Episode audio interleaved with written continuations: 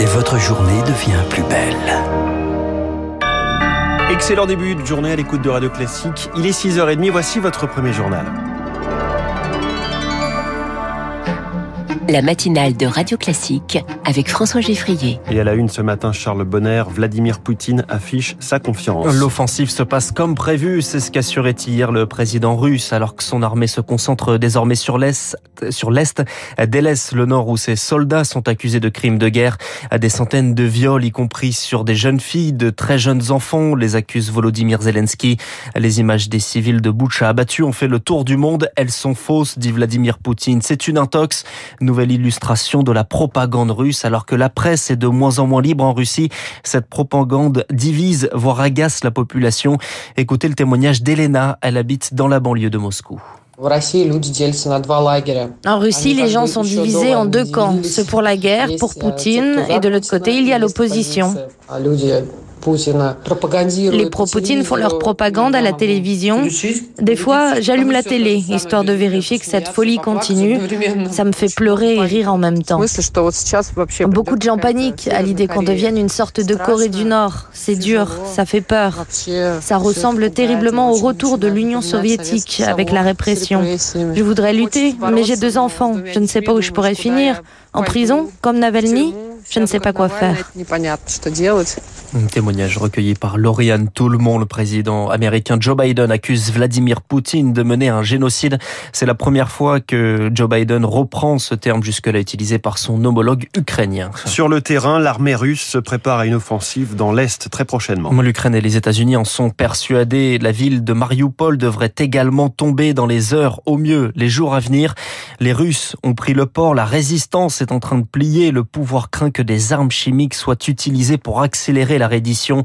Un scénario jugé possible par le général Dominique Trinquant, l'ancien chef de la mission militaire française auprès de l'ONU à Mariupol. Le port a effectivement été pris. Il reste donc euh, l'usine qui est un peu à l'est du port. C'est le dernier point à résister et c'est un point qui est extrêmement fortifié. Il y a des caves, il y a des tunnels. On parle de six ou sept étages sous terre. Les forces russes pourraient utiliser tous les moyens dont ils disposent, dont l'arme chimique, pour neutraliser les défenseurs qui y seraient, pour mettre fin à la résistance euh, dans cette usine qui est extrêmement coriace. Le général Trinquant interrogé par Marc Tédé, 24 milliards d'euros de biens confisqués à des oligarques proches de Vladimir Poutine, rien qu'en France, chiffre issu des services du ministère de l'économie en charge d'appliquer les sanctions décidées après l'offensive en Ukraine. Radio Classique, il est 6h32, 52 sportifs s'engagent contre l'extrême droite. Une tribune publiée ce matin pour rappeler à voter contre Marine Le Pen, pas un soutien sans faille à Emmanuel Macron. Parmi les signataires, Pierre Gasset Jean-Pierre Papin ou encore Tony Yoka. C'est un peu l'inverse pour Nicolas Sarkozy. Son texte publié hier, pas seulement un appel à voter contre l'extrême droite, mais bien un soutien à Emmanuel Macron. Soutien suivi de celui de l'ancien Premier ministre Lionel Jospin. C'est bien l'illustration du front républicain moqué hier par Marine Le Pen, qui se présente comme la candidate du peuple anti-élite. Adrien Broche est consultant à l'Institut Vieille-Voice. Marine Le Pen aura tout intérêt à jouer la carte de la victime de ce système, de cette coalition médiatico-politique, elle l'appellera euh, comme elle le souhaitera évidemment, et à se poser en défenseuse de la majorité silencieuse, de ceux qui votent contre le système, de cette France d'en bas qui euh, n'est pas euh, forcément acquise au Front républicain. Adrien Broche du, de l'Institut Via Voice, interrogé par Augustin Lefebvre. Ses opposants l'accusaient de ne pas faire campagne, de ne pas débattre. Emmanuel Macron corrige le tir.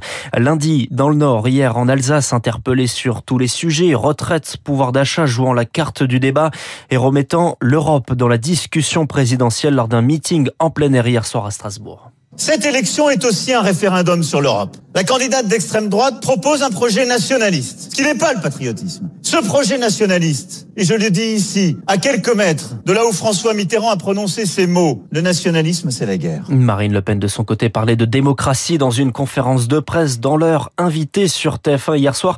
Elle a bien confirmé qu'elle ne voulait pas sortir de l'Union européenne, simplement baisser son financement. Chaque année, les députés votent la contribution à l'Union européenne. Elle a été augmentée de 50% en 5 ans. Est-ce que c'est raisonnable? Mon objectif n'est pas de baisser la contribution à l'Union européenne, mais de baisser la contribution nette.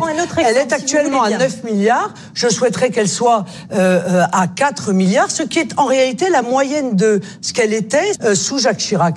Aujourd'hui, Marine Le Pen reprend l'exercice de la conférence de presse avec pour thème la diplomatie, la politique étrangère. Ce sera après un déplacement à Agnières-sur-Seine sur le thème du travail. C'est l'une des nombreuses conséquences du Brexit, le conflit sur les licences de pêche. Après des mois de discussion, on voit enfin le bout. Des manifestations sur les ports, des blocages, des menaces diplomatiques, des bateaux bloqués, d'autres empêchés d'entrer sur les ports. Le conflit est le fruit de refus, selon la France, des Britanniques de fournir assez de licences. La plupart ont depuis obtenu leur autorisation. Les professionnels saluent le soutien de l'État et de l'Europe, même si tout n'est pas réglé. Thierry Missonnier est le directeur de l'organisation From Nord qui regroupe 160 navires. Il faudra voir ce qu'il advient des licences qui sont toujours en attente, et en particulier pour les navires qui ont été remplacés, donc des gens qui sont séparés de leur ancien navire et qui en ont construit un nouveau. Et c'est toujours en discussion avec les Britanniques pour qu'ils reconnaissent que finalement c'est le même type de navire. Donc on est toujours dans l'attente et on ne désespère pas de voir les licences accordées pour ces navires-là. Les licences sont arrivées euh, au compte-gouttes depuis la signature du traité. Thierry Missonnier avec Azaïs Perronin aux États-Unis. Un homme est toujours recherché après la fusillade dans le métro hier qui a 23 blessés, dont 10 par balle. Merci Charles Bonner, c'était le journal de 6h30.